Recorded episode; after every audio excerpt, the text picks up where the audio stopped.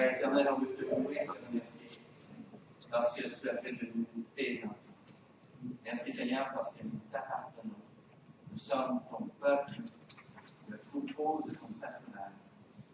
Seigneur, on veut entrer dans tes tables ce matin. On veut entrer dans ta parole avec une joie renouvelée, sachant à qui on appartient.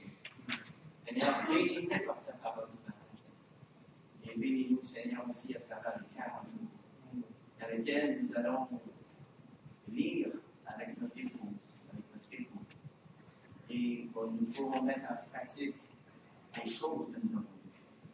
Seigneur, guide-nous dans tout ça, dans le nom de Jésus. Amen.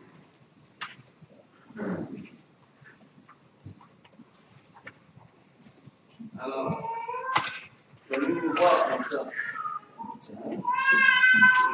Alors, il y en a un déjà qui veut participer dans. Alors, le thème pour notre année, c'est.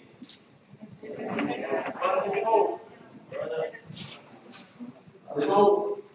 Alors, le thème pour notre année, investissons dans nos relations. Alors, et comme je le partageais dans mon passé, nous voyons que la relation humaine la plus importante est celle qui se situe au niveau du couple et par ricochet au niveau de la famille.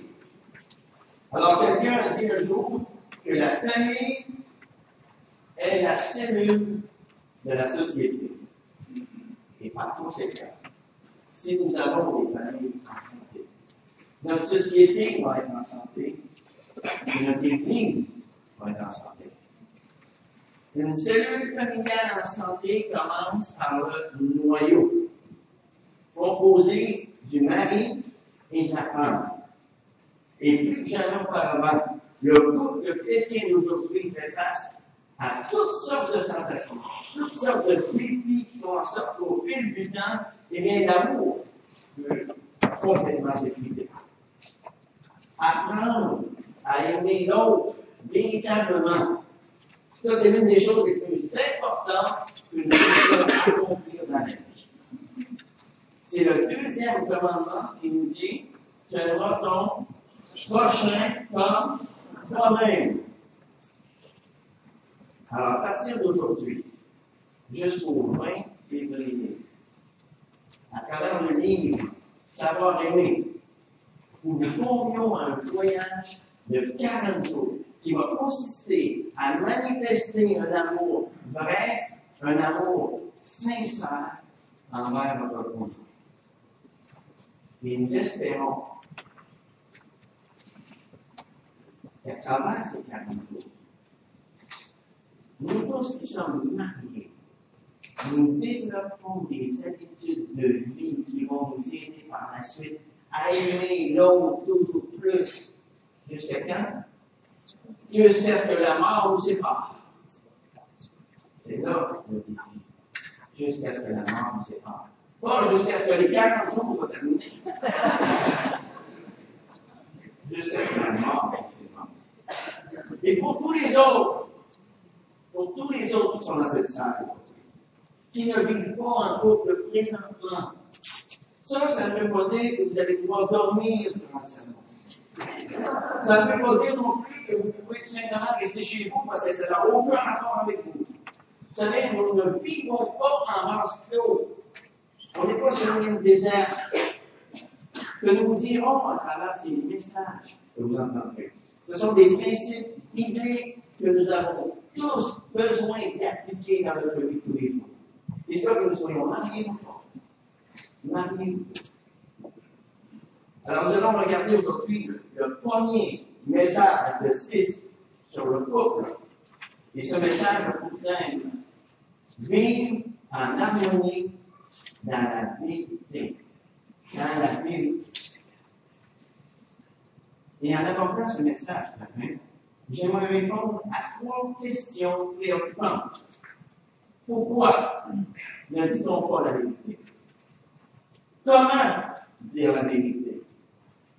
Et pourquoi dire la vérité? Première question.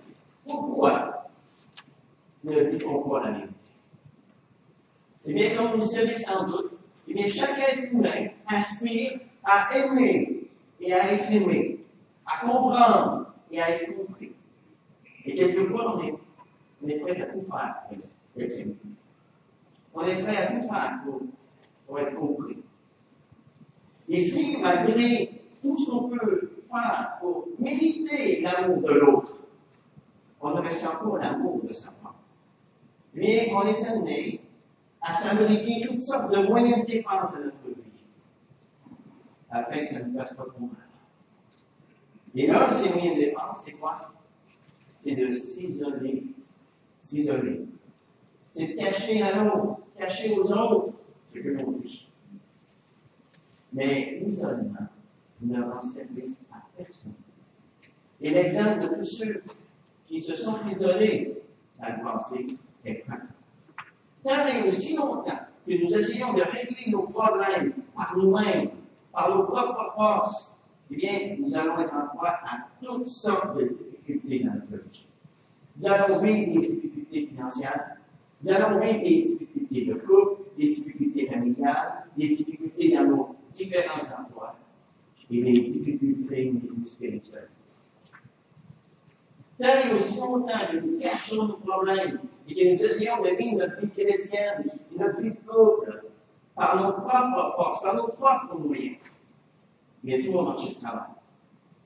Et le psaume 32 nous raconte l'histoire de Monavi, qui s'analyse dans le mensonge jusqu'au bout. Tournez avec moi dans le psaume 32.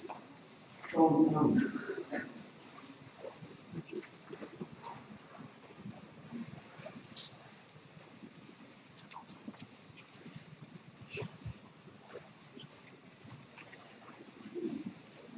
Psaume 32. Heureux celui dont la transgression est en dont le péché est pardonné. Heureux l'homme à qui l'Éternel ne fait plus compte de sa peau, et dans l'esprit duquel il n'y a point de fraude. Quand que je suis tué, mes os se consumaient. Je gémissais toute la journée, car nuit et jour, la main faisait sur moi. Ma vigueur n'était plus que sécheresse, comme celle de l'été. Je t'ai fait connaître mon péché. Je n'ai pas couvert ma faute. J'ai dit, je confesserai mes transgressions à l'éternel. Et toi, tu as enlevé la faute de mon péché. Ainsi, tout fidèle te prie temps son âme. Si de grandes eaux débordent, elles ne l'atteindront nullement. Tu es un abri pour moi. Tu me gardes de la détresse. Tu m'entoures de cris de délivrance. Je t'instruirai et te montrerai la voie que tu dois suivre. Je te conseillerai, j'aurai le regard sur toi. Ne soyez pas comme un mulet ou un cheval sans intelligence. On les bride avec un frein de mort, comme on les part, afin qu'ils ne s'approchent pas de toi. Il y a beaucoup de douleur pour le méchant. Mais celui qui se confie à l'éternel est entouré de sa bienveillance. Juste, réjouissez-vous en l'éternel et soyez dans l'allégresse. Poussez les cris de joie, vous tous qui êtes droits de cœur. Lorsqu'on demandait à David, comment ça va, David? Qu'est-ce qu'il répondait? Ça va bien? Ça va bien? Ça va bien très bien. Hein? Roi. Ça allait très bien. Mais regardez ce qu'il a vécu pendant des mois et des mois. Au verset 3. Tant que je me suis tué, mes os se consumaient. Je gémissais toute la journée. Car nuit et jour, ta main pesait sur moi. Ma vigueur n'était plus que sécheresse, comme celle de l'été. Vous voyez, ça n'allait pas si bien que ça. La Bible nous dit au verset 9 du psaume 32 que cacher son péché, c'est vivre comme un mulet sans intelligence. Alors pourquoi, la question c'est ici, pourquoi y a-t-il tant de chrétiens qui ont choisi de cacher leur péché et de vivre comme des mulets sans intelligence? Ordinairement, ce sont nos peurs qui nous notre façon de faire. On a peur de ce que les autres pourraient penser. On a peur de ce que les autres pourraient dire de nous. On a peur d'être mal interprété. On a peur d'être mal compris. On a peur d'être blessé à nouveau et de souffrir. On a peur de s'ouvrir les uns aux autres. Parce que bien souvent, nous avons été blessés par les autres dans le passé. Et nous ne voulons plus souffrir. Et pour plusieurs, eh bien, se retirer à l'écart, c'est devenu simplement une question de survie. Une autre raison pour laquelle on ne dit pas la vérité, c'est qu'au fur et à mesure que l'on grandit, nous avons tendance à construire nos propres vérités. Et ces vérités sont forgées par nos contacts avec nos parents, à l'école, par les livres que nous lisons, tout ce que les autres nous ont inculqué jusque-là dans notre vie forme ce qu'on appelle notre vérité. Et savez ce qui se passe lorsque l'on arrive dans le mariage? C'est que chacun a sa vérité, sa propre façon de voir les choses. Et malheureusement, notre vérité peut être grandement différente de la vérité de notre conjoint. Le contact de ces deux vérités peut causer beaucoup de problèmes dans le mariage. Je ne sais pas si vous avez vu le film Fireproof, mais au début, ce que l'on voit, c'est un homme et une femme qui ont chacun leur façon de voir les choses. Elle, a sa façon de voir les choses. Elle a sa vérité. Et lui a sa façon de voir les choses. Il a lui aussi sa vérité. Et qu'est-ce que ça fait? La dynamique.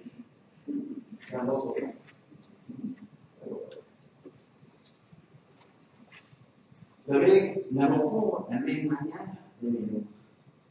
Nous n'avons pas la même manière d'élever nos enfants. Nous n'avons pas la même manière de dépenser notre argent. Nous n'avons pas la même manière d'exprimer nos émotions. Et qu'on en soit conscient ou pas, il y a beaucoup de mensonges nous croyons. Et ces mensonges, bien, nous les croyons parce que nous ne les avons pas confrontés avec la vérité de Dieu. Le seul moyen de venir à bout des mensonges auxquels on a cru, c'est de les remplacer par la vérité de Dieu. Adam et Ève sont des exemples frappants dans ce domaine. Ils n'ont pas confronté les mensonges du diable à la vérité de Dieu. Ils n'ont pas non plus réfléchi suffisamment aux conséquences de leur choix. Et ceci nous amène à la deuxième question. Comment dire la vérité? Comment dire la vérité? Par exemple, il y a des conjoints qui disent la vérité à l'autre d'une façon que je dirais plutôt ça? Dire la vérité à l'autre de façon toute Avez-vous déjà entendu ce genre d'expression? Je lui ai dit c'est la vérité à la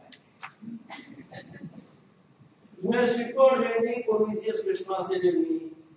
Je ne me suis pas gêné pour lui dire ce que je pensais de lui. Wow. Tu peux avoir ce problème de vous souvenir d'une anecdote. Vous avez dit à votre conjoint la vérité quelles ont été les conséquences? Bonne. Pas très bonne. La vérité est peu. La vérité, c'est rarement oublié. Et c'est très souvent destructeur.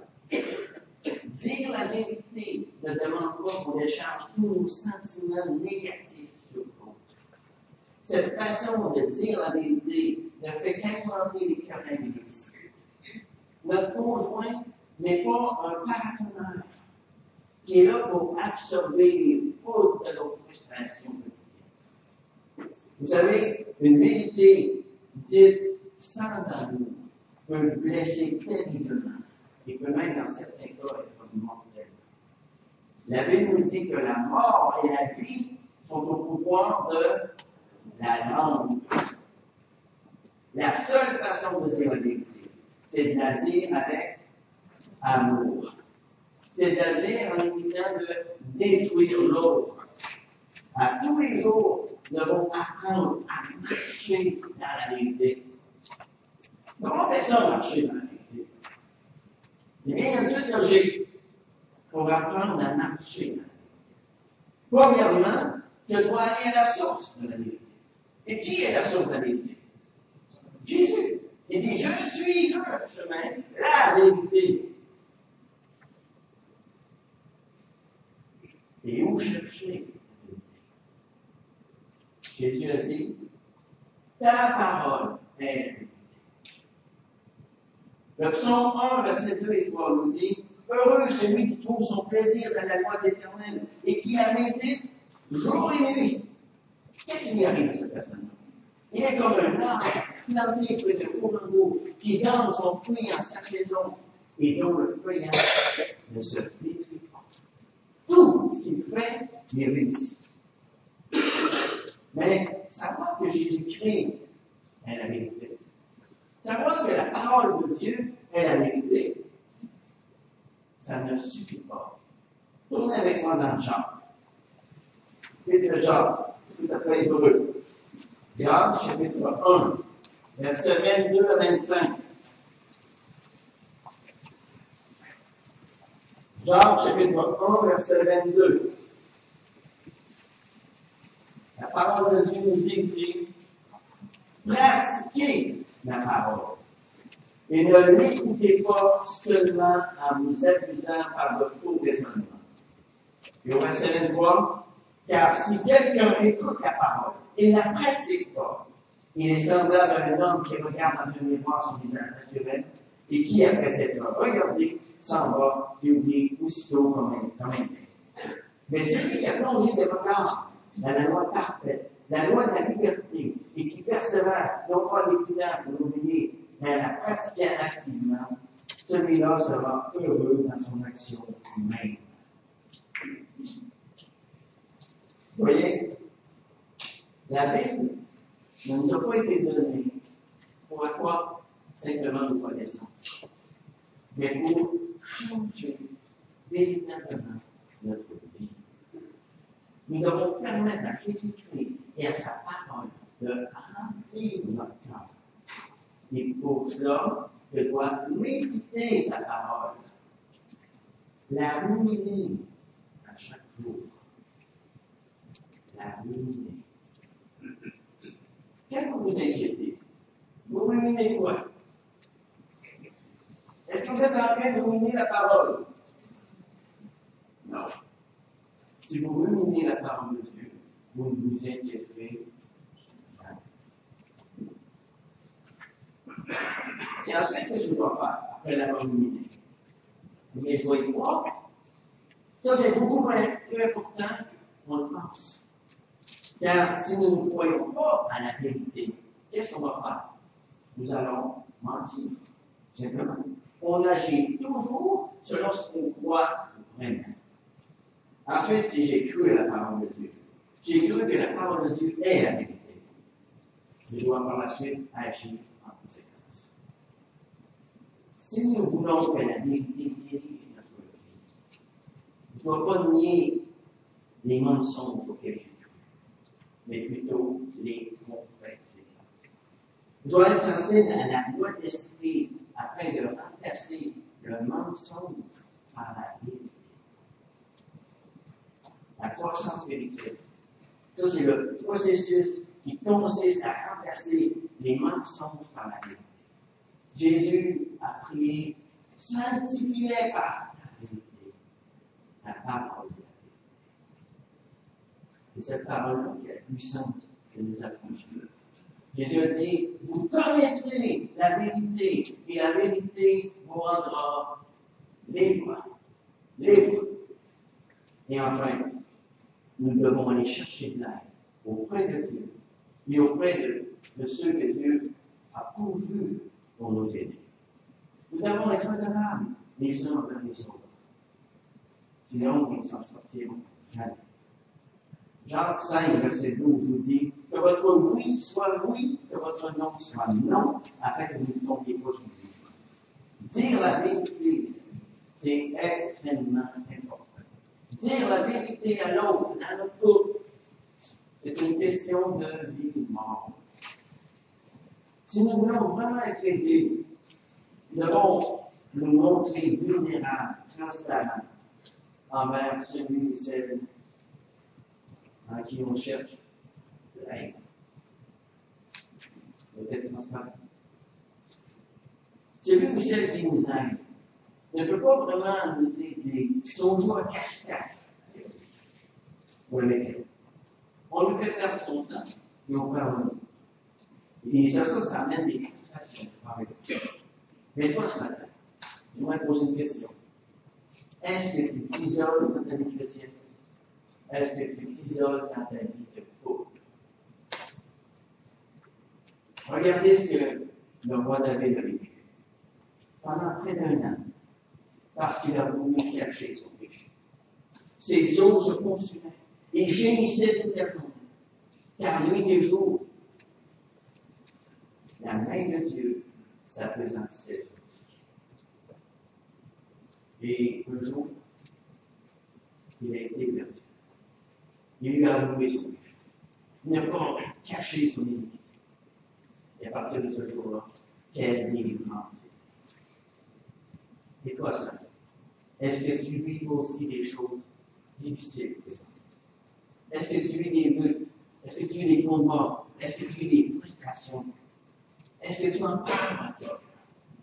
Est-ce que tu veux en parler à quelqu'un? Le piège du diable est toujours le même. C'est de nous isoler les uns des autres. Et s'il réussit ça, il réussit son jeu. Le diable ne veut pas qu'on parle de problème. Satan, c'est vous qui l'aime? Il aime les chrétiens des montagnes. Couper de la vie du corps, couper de la vie de l'Église. Il aime voir les chrétiens loin de la famille de Dieu et qui ne rendent compte à personne. Pourquoi? Parce qu'il sait très bien qu'ils sont sans défense. Ce que Dieu veut, c'est que nous apprenions à vivre ensemble. Ce que Dieu veut, c'est que nous faisions suffisamment confiance l'un à l'autre, les uns aux autres, pour parler de nos difficultés.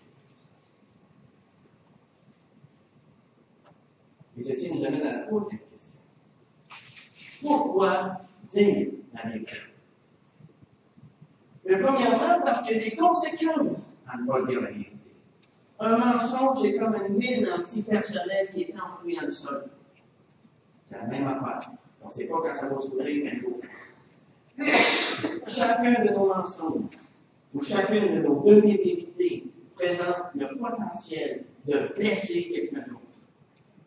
Dans un mariage, il ne peut pas y avoir de véritable intimité, il ne peut pas y avoir de, véritable satisfaction si le mensonge se trouve au milieu du tout. Vivre dans la vérité, c'est comme je le disais tantôt, une question de vie ou de mort. Si nous ne nous soumettons pas à la vérité de Dieu, c'est ce qu'on risque? Des gros problèmes. On risque d'avoir des Pourquoi dire la vérité? Mais deuxièmement, parce que c'est ça que Dieu veut pour Est-ce que vous pensez que Dieu veut que chacun d'entre nous, nous vivions sur notre petite île déserte comme Robinson Crusoe? Non. Toutes les exhortations sur les uns les autres dans le Nouveau Testament contredisent complètement cette façon contemporaine de penser. Plus de 50 fois dans le Nouveau Testament, on retrouve les expressions les uns les autres pour désigner notre responsabilité envers nos frères et nos sœurs la foi. Et si, ce matin, nous appliquons toutes ces exhortations les uns les autres en priorité à celui ou à celle que Dieu a mis à nos côtés pour partager notre vie, eh bien, voilà ce que ça donne. Voilà ce que la parole de Dieu dit ce matin à chacun des époux. La parole de Dieu nous dit d'avoir de l'affection l'un pour l'autre et d'user de prévenance réciproque. Elle nous dit d'avoir les mêmes sentiments l'un vers l'autre, de ne pas juger l'autre, de rechercher ce qui contribue à la paix et à l'édification de l'autre, d'accueillir l'autre, d'avertir l'autre de prendre soin de l'autre, d'être serviteur de l'autre, de porter les fardeaux de l'autre, d'être bon, compatissant, se pardonnant réciproquement comme Dieu nous a pardonné en Jésus-Christ. La parole de Dieu nous dit de se soumettre à l'autre, de ne pas mentir à l'autre, de supporter l'autre, d'instruire et d'avertir l'autre, de consoler l'autre, d'exhorter l'autre.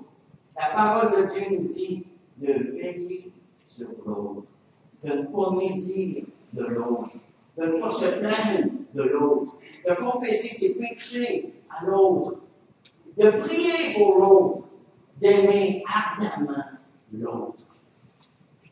Ça, c'est un contrat que les époux ont l'un avec l'autre. C'est un contrat. Pensez-y. Si vous avez oublié quelque chose là-dedans, j'enverrai ça à la fin. C'est énorme.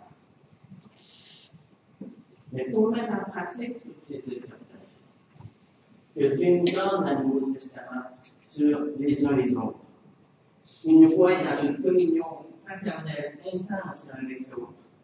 Et pour cela, le couple doit dépendre continuellement, constamment du Seigneur. Constamment. Si un endroit sur cette terre où la communion fraternelle doit être au plus haut niveau, c'est bien au sein du couple. C'est là où la communion fraternelle devrait être top. Hein? C'est. Pourtant, c'est malheureusement toujours ce qu'on croit. Vous que la vraie, que dans la vraie communion fraternelle, il s'y retrouve une qualité importante, une qualité essentielle qu'on appelle l'authenticité. Être vrai. Sans authenticité dans le couple, la confiance et le pardon ne sont plus au rendez-vous. Il y a toute une série de conséquences qui vont en découler. Dites-moi, comment peut-on communiquer de façon significative avec une personne qui nous? C'est impossible. Comment peut-on entretenir une relation intime ou résoudre des conflits de façon adéquate avec une personne qui ment ou qui ne dit pas tout? C'est impossible. Comment peut-on vivre une vie satisfaisante, une vie remplie, une vie joyeuse avec une personne qui nous? C'est impossible.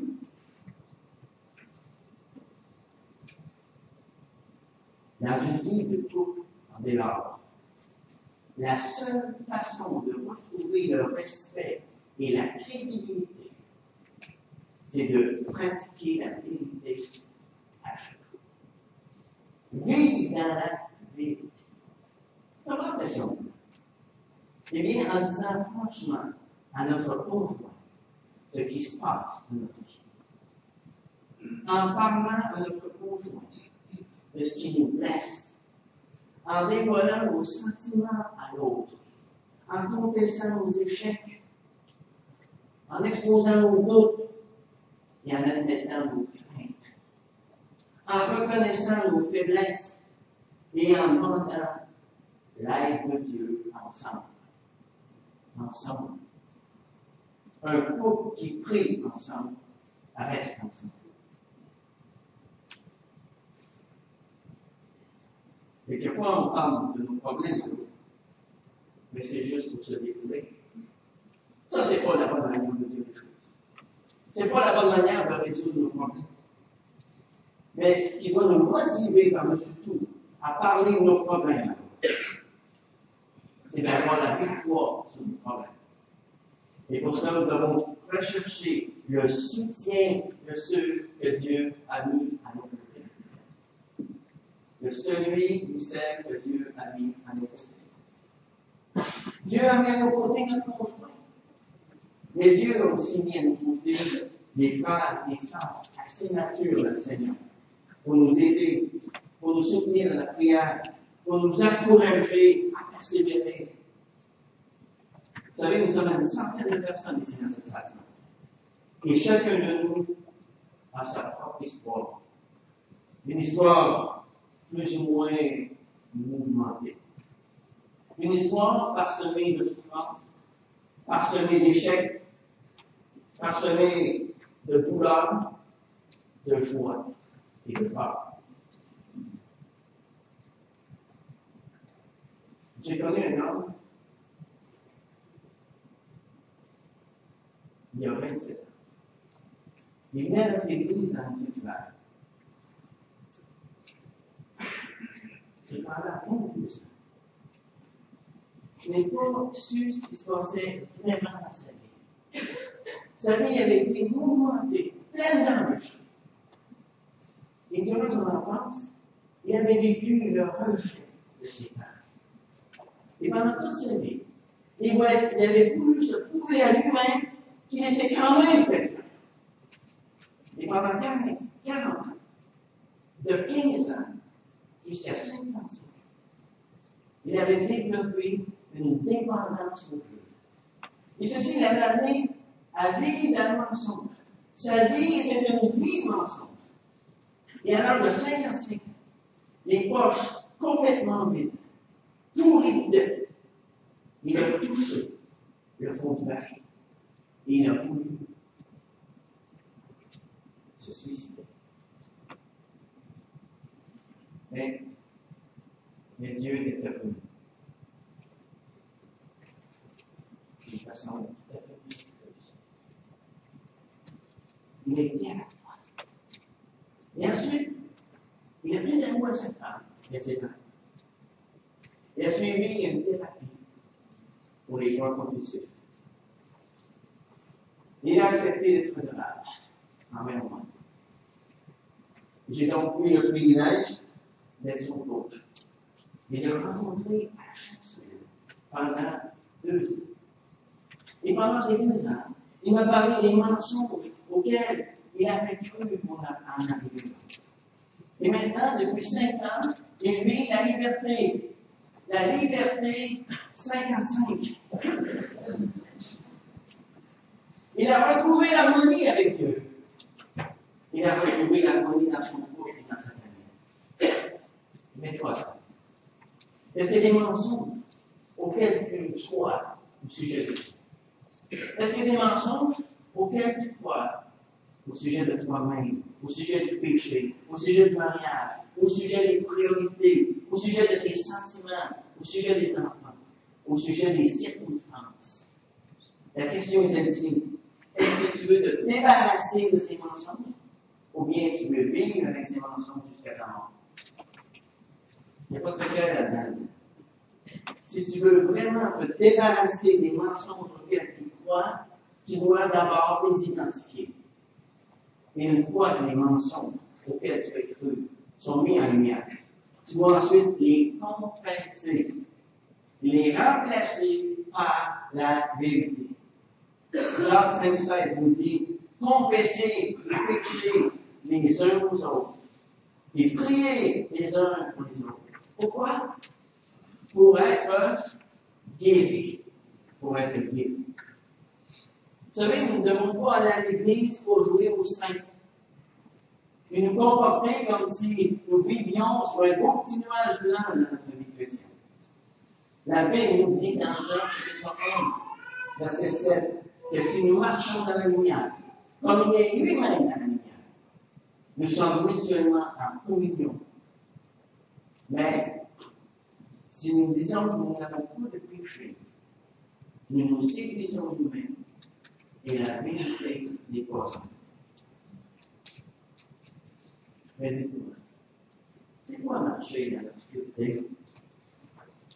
C'est masquer nos blessures, c'est masquer nos échecs, c'est masquer nos péchés, c'est masquer nos faillites.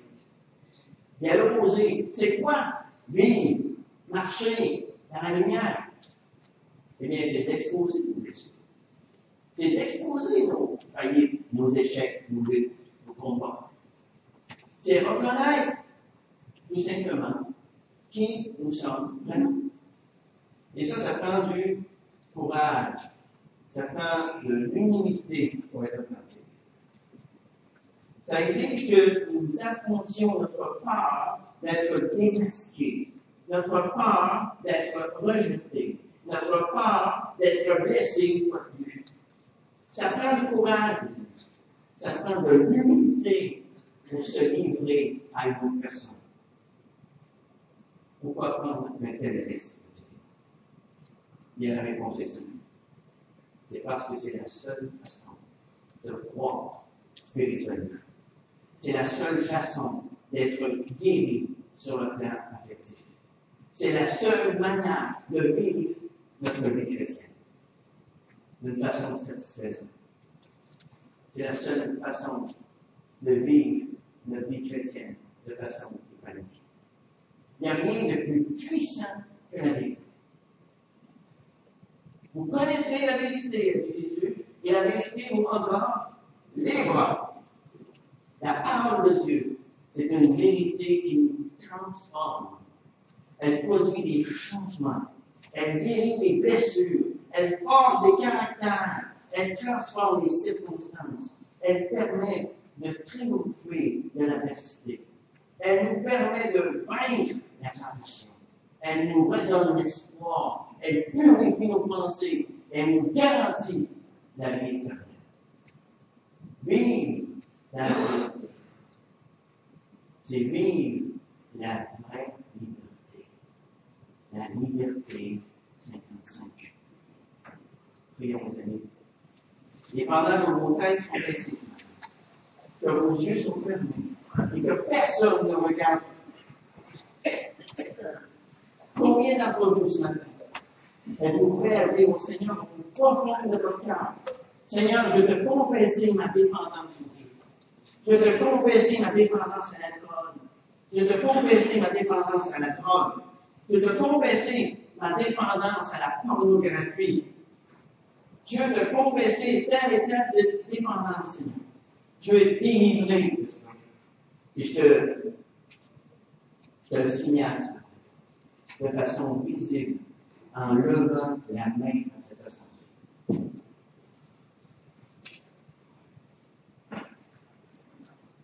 Merci. Merci pour ceux qui lèvent la main, qui reconnaissent leur péché, qui reconnaissent leur dépendance et qui veulent en être délivrés. Vous savez, faut pas me juger par les autres. N'ayez pas peur de ce que les autres pourraient dire. N'ayez pas peur de ce que les autres pourraient penser. Ce matin, c'est entre vous et Dieu que vous devez prendre cet engagement de vivre dans la vie. Seigneur, merci pour tous ceux qui ont été la maison. Nous te remercions pour chacun d'entre eux. Et nous te le entre tes mains. Merci, évidemment, pour ce que tu vas faire dans notre vie. À partir d'aujourd'hui. Et parce que nous comptons sur ta promesse. Pour la, puissance qui est chez Bien, Seigneur, tu peux faire infiniment de tout ce que nous demandons et même pensons. Et à toi soit la gloire. À tous ceux ce matin qui ont levé la main. Et à tous ceux ce matin qui n'ont pas levé la main n'ont pas osé lever la main. Quoi qu'il en soit, si vous vivez une dépendance quelconque, je vous invite à en parler avec quelqu'un. Une personne en qui vous avez confiance, afin que cette personne puisse non seulement s'engager à vous, mais qu'elle puisse vous accompagner dans votre combat dans votre dépendance. Ne restez pas dans l'isolement. Et à ce moment-là, vous devenez une foi facile pour le diable. Que Dieu vous bénisse.